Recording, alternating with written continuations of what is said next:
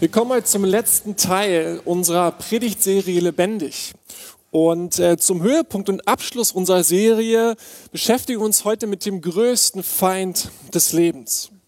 Und da passt es eigentlich ganz gut, dass wir im Kirchenkalender heute Ewigkeitssonntag haben, auch Totensonntag genannt. Wenn ich in den letzten Jahren über den Tod gesprochen habe, dann hatte das immer irgendetwas Unpassendes, irgendwie etwas Störendes. Wer von uns wollte schon freiwillig darüber nachdenken, dass er stirbt und der Tod ihn eines Tages einholen wird? Aber dieses Jahr ist es irgendwie anders. Dieses Jahr ist der Tod uns unglaublich nahe gekommen. Er hat sich uns geradezu aufgezwungen. Jeden Tag lesen wir darüber, wie viele Menschen gestern gestorben sind. Jeden Tag lesen wir darüber, wie viele Menschen jetzt auf der Intensivstation leben, liegen und um ihr Leben kämpfen, um ihr Leben bangen.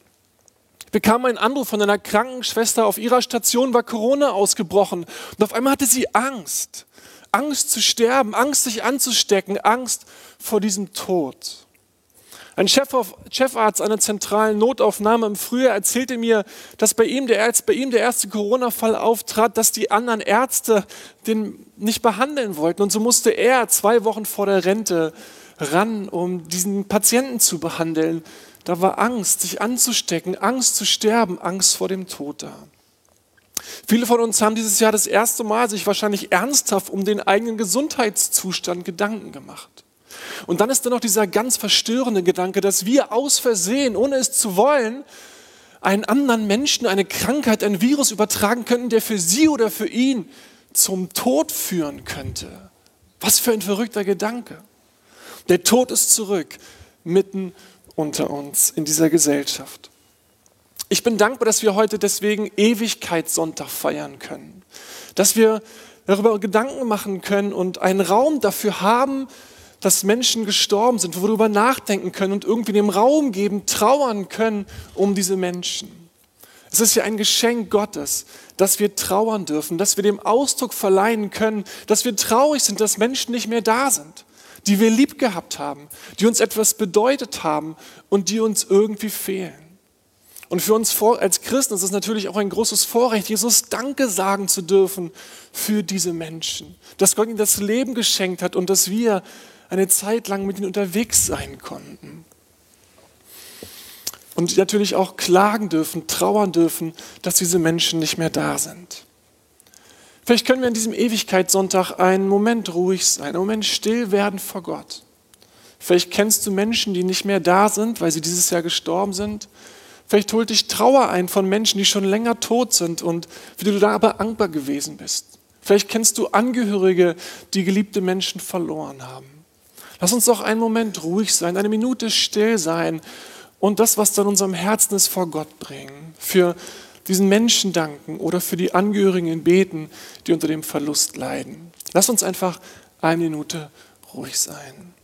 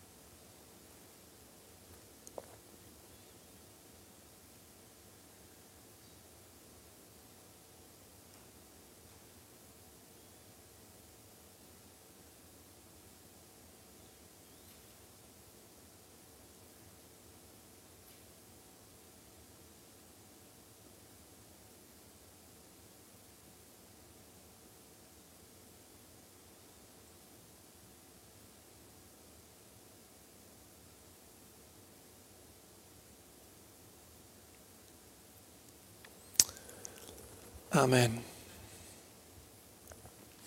Ich will euch eine Geschichte vorlesen aus Johannes 11. Es geht hier um den Tod, es geht um das Leben, es geht um eine Familie und es geht um Jesus. Und ich werde, weil die Geschichte sehr lang ist, euch sie in Auszügen vorlesen. Lazarus, ein Mann aus Bethanien, dem Ort, in dem Maria mit ihrer Schwester Martha wohnte, war erkrankt. Maria war jene Frau, die den Herrn mit Salböl gesalbt und ihn mit ihrem Haar die Füße getrocknet hat. Und Lazarus, der krank geworden war, war ihr Bruder. Die beiden Schwestern ließen Jesus ausrichten, Herr, der, den du lieb hast, ist krank. Als Jesus das hörte, sagte er, am Ende dieser Krankheit steht nicht der Tod, sondern die Herrlichkeit Gottes. Der Sohn Gottes soll durch sie in seiner Herrlichkeit offenbart werden. Jesus hatte Martha und ihre Schwester und auch Lazarus sehr lieb. Als er nun wusste, dass Lazarus krank war, blieb er noch zwei Tage an dem Ort, wo er die Nachricht erhalten hatte. Dann sagte er zu seinen Jüngern, wir wollen wieder nach Judäa gehen. Als Jesus nach Bethanien kam, erfuhr, dass Lazarus schon vor vier Tagen begraben worden war. Als Martha hörte, dass Jesus auf dem Weg zu ihnen war, ging sie ihm entgegen. Maria blieb zu Hause. Herr, sagte Martha zu Jesus, wenn du hier gewesen wärst, dann wäre mein Bruder nicht gestorben. Aber auch jetzt weiß ich, was immer du von Gott erbittest, wird er dir geben. Dein Bruder wird auferstehen, gab Jesus ihr zur Antwort. Ja, ich weiß, dass er auferstehen wird, erwiderte Martha. Das wird an jenem letzten Tag geschehen, bei der Auferstehung der Toten. Da sagte Jesus zu ihr, ich bin die Auferstehung und das Leben. Wer an mich glaubt, der wird leben, auch wenn er stirbt. Und wer lebt und an mich glaubt, wird niemals sterben. Glaubst du das? Ja, Herr, antwortete Martha, ich glaube, dass du der Messias bist, der Sohn Gottes, der in die Welt kommen soll. So wie Maria an den Dorfeingang kam und Jesus erblickte, warf sie sich ihm zu Füßen und rief, Herr, wenn du hier gewesen wärst, der wäre mein Bruder nicht gestorben. Beim Anblick der weinenden Frau und der Juden, die sie begleiteten und mit ihr weinten, erfüllten ihn Zorn und Schmerz. Bis ins Innerste erschüttert, fragte er, wo habt ihr ihn begraben? Die Leute antworteten, Herr, komm mit mir, wir zeigen es dir. Da weinte Jesus. Während Jesus nun zum Grab ging, erfüllten ihn von neuem Zorn und Schmerz. Lazarus lag in seinem Höhlengrab, dessen Eingang mit einem großen Stein verschlossen war. Wälzt den Stein weg, befahl Jesus. Herr wandte Martha, die Schwester des Verstorbenen, ein. Er ist doch schon vier Tage tot. Der Leichnam riecht schon. Aber Jesus sagte zu ihr, habe ich dir nicht gesagt, wenn du glaubst, wirst du die Herrlichkeit Gottes sehen? Man nahm den Stein vom Eingang weg. Jesus richtete den Blick zum Himmel und sagte, Vater, ich danke dir, dass du mich erhört hast. Ich weiß, dass du mich immer erhörst. Aber wegen all der Menschen, die hier stehen, spreche ich es aus. Ich möchte, dass sie glauben, dass du mich gesandt hast. Danach rief er mit lauter Stimme, Lazarus, komm heraus. Der Tote trat heraus, Füße und Hände mit Grabbinden umwickelt und das Gesicht mit einem Tuch verhüllt. Befreit ihn von den Tüchern und lasst ihn gehen, befahl Jesus den Umstehenden. Soweit das Wort Gottes hier. Das Thema von heute heißt lebendig und hoffnungsvoll. Ich möchte zeigen, was wir in dieser Geschichte von Jesus lernen können. Und ich möchte zeigen, was es uns an Hoffnung gibt, dass Jesus ist, wer er ist und dass er tut, was er tut. Johannes nimmt uns hier in die Geschichte einer Familie mit hinein, die in eine absolut dramatische Situation gerät. Jesus erzählt uns von drei Geschwistern, von Maria, von Martha und von Lazarus, die sich offensichtlich sehr lieb haben und die dann aber eine, mit einer schweren Krankheit zu tun bekommen. Wir erfahren nichts genaueres, aber Lazarus wird krank und dann todkrank und schließlich kämpft er und bangt er wirklich um sein Leben. Seine Schwestern wollen helfen, aber merken schnell, dass sie nichts machen können. Und so lassen sie zu Jesus schicken, weil sie hoffen, dass Jesus helfen kann. Jesus und die drei Geschwister, die hatten offensichtlich eine ziemlich enge Verbindung. Das heißt ausdrücklich, dass er sie lieb hatte. Als Jesus schließlich in Bethanien eintrifft, ist Lazarus schon seit vier Tagen begraben. Und dann sieht er und trifft er die weinende Maria. Und sie sagt ihm, Ach Jesus, wenn du hier gewesen wärst, dann wäre mein Bruder nicht gestorben. Mit anderen Worten, wo warst du? Und was macht Jesus? Er fängt an zu weinen. Jesus fängt an zu weinen. Er sieht Maria trauern, er sieht dieses Dorf trauern, er spürt, was der Tod des Lazarus mit allen gemacht hat und er fängt an zu weinen, er fängt an mitzuweinen. Alles, was er rausbringt, ist, wo habt ihr ihn begraben? Dass Jesus hier weint, ist irritierend, oder? Ich meine, er weiß doch, warum Lazarus gestorben ist. Und er weiß, dass er ihn in zehn Minuten zum Tode auferwecken wird und dass danach eine Party steigt, die Bethanien bisher da noch nicht gesehen hat. Wenn ich wie Jesus mit diesem Wissen und dieser Kraft in Bethanien angekommen wäre, dann hätte ich wahrscheinlich gesagt, ey Leute, kommt mal her, trommelt mal alle zusammen, wir sind uns am Grab und übrigens, ey, stellt schon mal den Shampoos kalt. Das hätte ich gesagt. Aber Jesus, er weint. Warum weint er? Weil Jesus die Liebe ist. Weil Jesus tatsächlich und wirklich liebt. Weil er sein Herz nicht einmal für ein paar Minuten vor den Dingen dieses Lebens vers ver äh, ver ähm, versteckt. Nicht einmal für zehn Minuten. Er lässt sich voll ein auf diese Situation. Er sagt nicht, ich verschwende doch keine Zeit hier für Trauer und Tränen. Ich komme die Dinge hier wieder in Ordnung zu bringen. Dafür bin ich da. Nein. Jesus weint. Er lässt sich ein auf die Trauer der Menschen. Und eines bringt er uns bei, nämlich es ist nichts Falsches daran zu weinen. Es ist nichts Falsches daran zu trauern.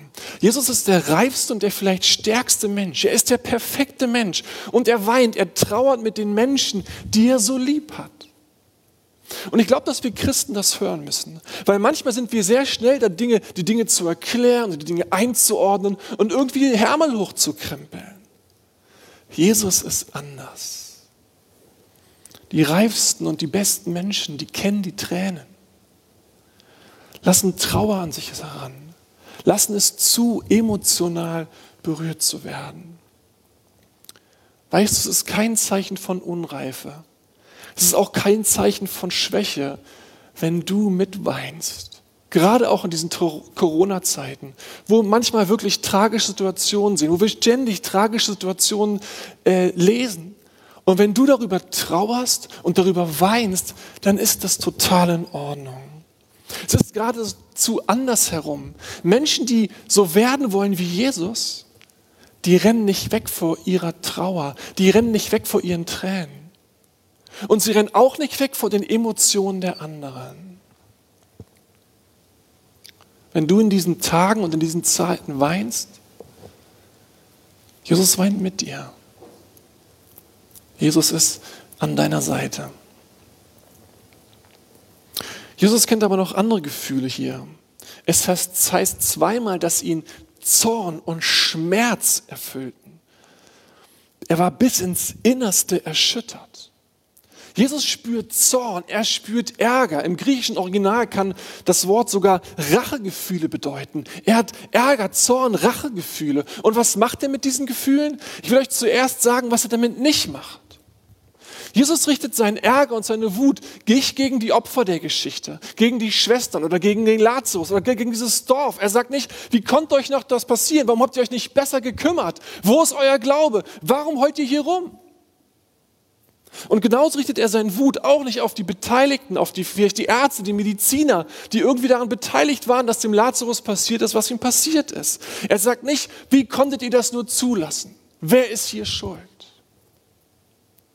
Jesus richtet seinen Ärger, seine Wut, kanalisiert seinen, seinen Ärger, seine Wut weg von den Menschen. Und ich glaube, das ist durchaus hilfreich, auch in Corona-Zeiten, ein guter Gedanke, unsere Ärger, unsere Wut, gerade wenn sie mal hochkommt, nicht auf Menschen zu richten. Jesus kanalisiert sein Ärger, seine Wut auf den Tod. Für die Bibel ist der Tod das Ergebnis der Rebellion des Menschen Gott gegenüber, für unsere Ablehnung Gott gegenüber. Der Lohn der Sünde, so heißt es in Römer 6, der Lohn unseres Aufbegehrens, unserer Rebellion, unserer Sünde Gott gegenüber ist der Tod. Der Tod war in der Welt Gottes eigentlich nicht vorgesehen. Er ist ja per se das Gegenteil von Leben. Der Tod beendet das Leben, er zerstört Beziehungen, er reißt Familien auseinander, er bringt Not, er bringt Elend, er bringt Trauer, er bringt Schmerz. Das ist das Gegenteil von dem, was Gott wollte. Deswegen kann die Bibel den Tod auch personalisieren. Manchmal kann sie den Tod auch, den, den Tod auch als den Gegenspieler Gottes bezeichnen.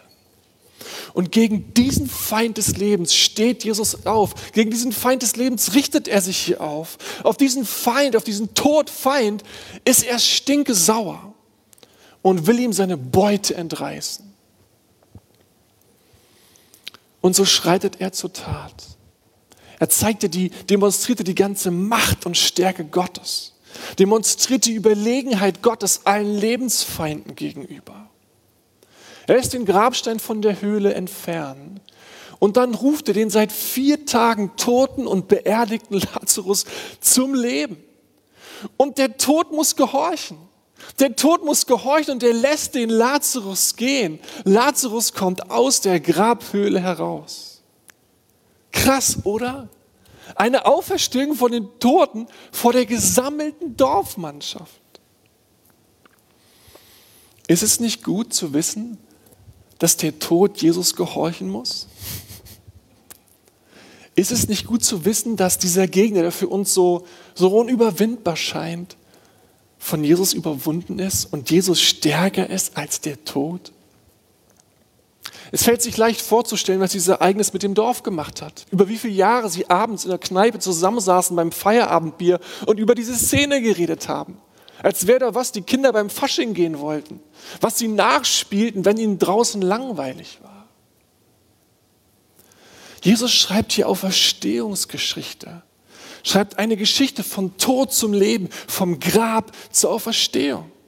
Und wisst ihr, das ist zusammengefasst die Geschichte des Evangeliums. Das ist zusammengefasst die gute Nachricht der Bibel, dass Gott auch aus den hässlichsten und schlimmsten und blödesten Dingen unseres Lebens lebendige Sachen machen kann, schöne Dinge, gute Dinge, etwas Kostbares, Großartiges, Lebendiges machen kann. Weil ihm nichts zu groß ist, nichts zu schwer ist. Was sind all die Auferstehungsgeschichten, die Jesus noch so geschrieben hat? Jesus kam, um aus geistlich Toten geistlich lebendige Menschen zu machen. Er kam, um aus einem gerechten Schuldspruch einen gnädigen Freispruch zu machen. Wo die Sünde noch so groß war, trumpft er mit noch größerer Gnade. Aus Ungerechten macht er Gerechte. Aus Sündern macht er Heilige. Aus Menschen, die im Götzendienst gefangen waren, macht er Menschen, die Gottesdienst feiern. Schwache macht er stark. Traurigen, Verzweifelten gibt er Mut. Aus Missachteten macht er Geachtete. Aus Übersehenen macht er Berufene. Aus Weisen macht er Kinder. Aus Erdenbürgern macht er Himmelsbürger. Das sind die Auferstehungsgeschichten, die Auferstehungsrealitäten, die Jesus macht, die Jesus schafft. Und Johannes, der als Augenzeuge bei all den Dingen dabei war und ein Buch über Jesus geschrieben hat, der sagt, seht ihr, Jesus ist wirklich der Sohn Gottes, denn das kann nur er. Und seht ihr, er ist die Auferstehung und das Leben. Er ist der, den wir brauchen, der uns lebendig machen kann und lebendig machen möchte. Unsere Reihe heißt ja lebendig. Und wenn du und ich wie Jesus lebendig sein möchten, dann brauchen wir diesen Jesus in unserem Leben. Und dann müssen wir das machen, was Jesus hier ausmacht. Manchmal sind es die Tränen, die uns lebendig machen, wie Jesus sie auch hatte. Denn es gibt in dieser Welt Situationen, da helfen uns unsere Tränen, da halten uns unsere Tränen lebendig. Mal müssen wir den Wut, die Wut und den Zorn spüren auf all das, was der Tod anrichtet, auf die Sünde und all das Negative, was in dieser Welt Menschen und uns kaputt macht, uns lähmt, zerstörerisch ist. Mal hält der Wut und der Zorn und der Ärger auf all das uns lebendig. Und wir brauchen die Verbindung zu dem lebendigen Gott, wie Jesus sie hatte, um durch die Beziehung mit Gott und die Kraft des Heiligen Geistes Auferstehungsgeschichten zu schreiben. Weißt du, du und ich, wir brauchen auch diese Verbindung mit dem lebendigen Gott, damit wir durch ihn und mit ihm in dieser Welt auch Verstehungsgeschichten schreiben. Und wir brauchen den Jesus, dass er auch in unserem Leben Auferstehungsgeschichten braucht, schreibt, weil wir die auch brauchen für uns. Die Frage ist, wie geschieht das? Die Frage ist, wie passiert das? Die Antwort liegt in der Begegnung mit der Martha. Als Jesus nach Bethanien unterwegs war, kommt ihm Martha entgegen und sie sagt ihm wie Maria, Mensch, Jesus, wo warst du? Wenn du da gewesen wärst, wäre mein Bruder nicht gestorben. Und dann antwortet Jesus, dein Bruder wird auferstehen. Und das ist wieder irritierend, weil er ist noch gar nicht in dem Ort. Er hat die Situation doch noch gar nicht begutachtet. Woher weiß es? Weiß er das? Der Vater muss ihm geflüstert haben, Sohn, ich habe was vor. Weißt du, was dich und mich lebendig hält? Wenn wir den Vater zu uns sprechen hören. Sohn, Tochter, ich habe was vor. Sei auf der Hut. Ich möchte mit dir auf Verstehungsgeschichte schreiben. Martha antwortet, ich weiß, dass er auferstehen wird. Das wird an jedem letzten Tag geschehen bei der Auferstehung der Toten. Da sagte Jesus zu ihr, ich bin die Auferstehung und das Leben. Wer an mich glaubt, der wird leben, auch wenn er stirbt. Und wer lebt und an mich glaubt, der wird niemals sterben. Glaubst du das? Für mich sind das die, diese Verse der Höhepunkt der Geschichte und auch der Höhepunkt unserer kleinen Predigtserie. Jesus kann sagen, ich bin das Brot des Lebens, ich mache dich lebendig und ich versorge dich. Jesus kann sagen, ich bin der gute Hirte, du kannst mir vertrauen, ich werde dich sicher führen. Jesus kann sagen, ey, wenn du an mich glaubst, dann werden Ströme lebendigen Wassers aus dir herausströmen. Und auch das stimmt. Aber hier stellt sich Jesus dem Todfeind unseres Lebens, dem Todfeind unserer Familie gegenüber und er proklamiert, ich bin die Auferstehung und das Leben. Und dann demonstriert er seine Macht, indem er den Lazarus von den Toten auferweckt. Unglaublich. Aber nicht nur das. Jesus selber begab sich in die Hände des Todes. Er starb selber. Er wurde selber drei Tage lang tot. Warum? Weil er den Lohn für unsere Sünde zahlen wollte, den Tod. Er ist nicht tot um seinetwillen, er ist tot um unseretwillen, um für all das zu sterben, was dich und mich von Gott trennt, für unsere Auflehnung, für unsere Rebellion, für unsere Sünde. Und dann nach drei Tagen ist aber Schluss. Dann steht er von den Toten auf. Dann steht Jesus von den Toten auf und, und zeigt uns damit, dass das Leben stärker ist als der Tod, dass das Leben über den Tod triumphiert, dass er wirklich die Auferstehung ist und dass er, der auferstanden ist, dem nichts Widerstand leisten kann. Maria dachte bei dem Satz von Jesus an die Auferstehung nach den Toten, wenn du und ich gestorben sind. Das war damals schon jüdische Weltanschauung. Dass Gott, wenn wir gestorben sind, uns einmal leiblich von den Toten auferwecken wird und dann wir in der neuen Welt Gottes einen unvergänglichen Körper bekommen werden und wir mit ihm und bei ihm in alle Ewigkeit leben werden. Und das ist ja auch unser Glaube, das ist christliche Zukunftshoffnung, dass wir durch den Glauben an Jesus Christus in die Ewigkeit Gottes hineingehen werden und der Tod nur eine Durchgangsstation ist. Wir werden sterben, wir sind tot, aber dann wird Jesus uns aus den Toten auferwecken, dass wir wieder leben und uns einen neuen Körper geben. Und dann wird der Ort, wo er sein wird, fantastisch sein, größer als alles, was wir uns bis jetzt vorstellen können. Gott wird einen neuen Himmel, eine neue Erde schaffen. Das Beste kommt noch, das Beste steht noch aus. Und wisst ihr, das ist heute schon ein Trost für uns. Nicht erst später, sondern auch schon heute. Wenn, denn mit dieser Perspektive können wir viel gelassener leben. Können wir gelassener leben, weil die Dinge, die nicht geworden sind, die wir uns vielleicht erwünscht hätten, gut, dann sind sie nicht geworden. Aber das Beste kommt noch. Du und ich, wir müssen nicht das Leben ausbringen und versuchen, alles rauszuholen unter allen Mitteln, weil es ist nur das Einzige, was es gibt. Nein, es ist nicht das Einzige, was es gibt. Es kommt noch was Schöneres, was Größeres, was Besseres. Mit dieser Perspektive kann man Niederlagen besser einordnen. Auch Furcht und Unsicherheit. Manche schwere Zeit kann man besser ertragen, wenn man weiß, da kommt noch ein Ort, erwartet ein Ort auf mich, wo meine Tränen getrocknet werden, wo kein Schmerz und kein Leid ist, wo aus meinem Glauben endlich ein Schauen geworden ist. Leben mit, Perspekt Leben, Leben mit Ewigkeitsperspektive verändert auch den Blick, wie wir unser Leben anschauen. Es macht uns gelassener. Es macht uns ruhiger. An diese Auferstehung nach den Toten, an die denkt Martha. Und es ist gut, dass sie daran denkt, weil es eine Ewigkeitsperspektive hat. Aber Jesus meint mehr. Er sagt, ich bin die Auferstehung und das Leben. Und das gilt nicht erst später, das gilt jetzt schon heute. Schon heute bin ich stärker als der Tod und ich beweise es in einer Viertelstunde. Schon jetzt bin ich stärker als alle niederträchtigen, finsteren, zerstörerischen Mächte, die auf dieser Erde herumwabern. Ich bin stärker als all das. Darf ich dich daran erinnern, wenn du mit Jesus unterwegs bist? Jesus weint mit, mit dir zusammen über die Dinge, die deinem Leben Schmerz verursachen, die dir wehtun, die Dinge, die nicht geworden sind.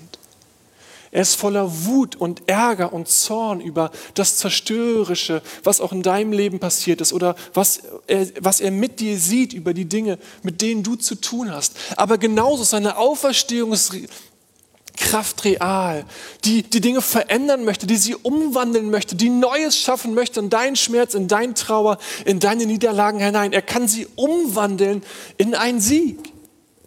Jetzt sagst du, ist das wirklich so einfach? Ist Jesus wirklich so einfach? Gut, es klingt super, Tränen und Wut und Ärger und die Auferstehungskraft. Ist das so einfach? Und dann sage ich einerseits, ja, so einfach ist es, weil Jesus genau das ist. Aber du hast recht. Jesus ist auch Gott. Jesus ist größer. Seine Gedanken sind nicht immer unsere Gedanken. Manchmal hat er noch eine andere Perspektive, die wir nicht haben und die uns nicht so ganz klar ist. In unserem Text ist das Sperrige, die Situation, dass Maria und Martha Jesus rufen lassen. Und was macht Jesus, als der Bote ankommt? Er bleibt. Der geht nicht sofort zurück, um zu sagen, ja, ich komme, ich eile, Lazarus, mein Freund. Natürlich, nein. Jesus bleibt da erst einmal. In der Zeit müssen Martha und Maria ihren Sohn, ihren Bruder sterben sehen. Sie begraben ihn, bis dann Jesus auftaucht und seine Geschichte schreibt. Und wir fragen Jesus, du bist viel zu spät gekommen. Wo warst du denn?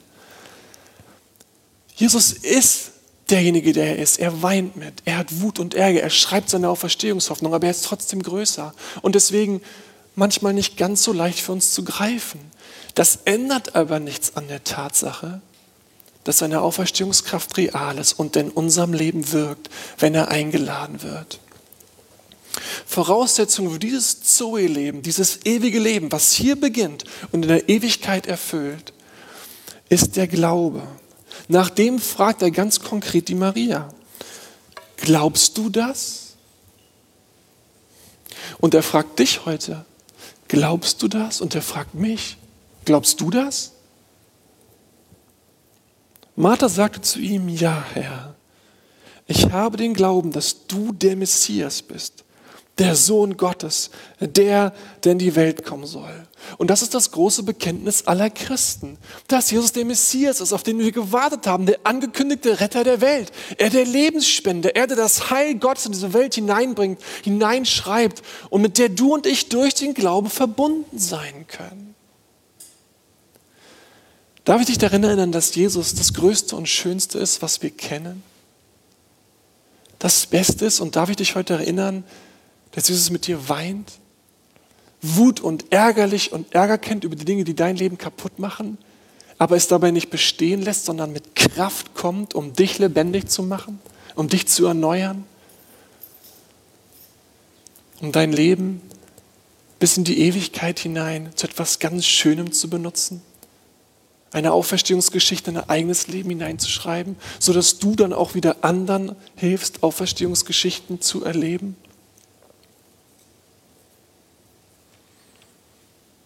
Wir sind am Ende unserer Predigtserie lebendig.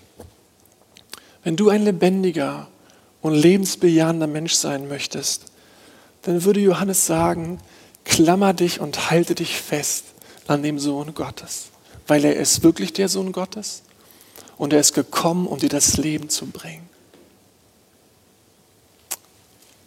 Amen.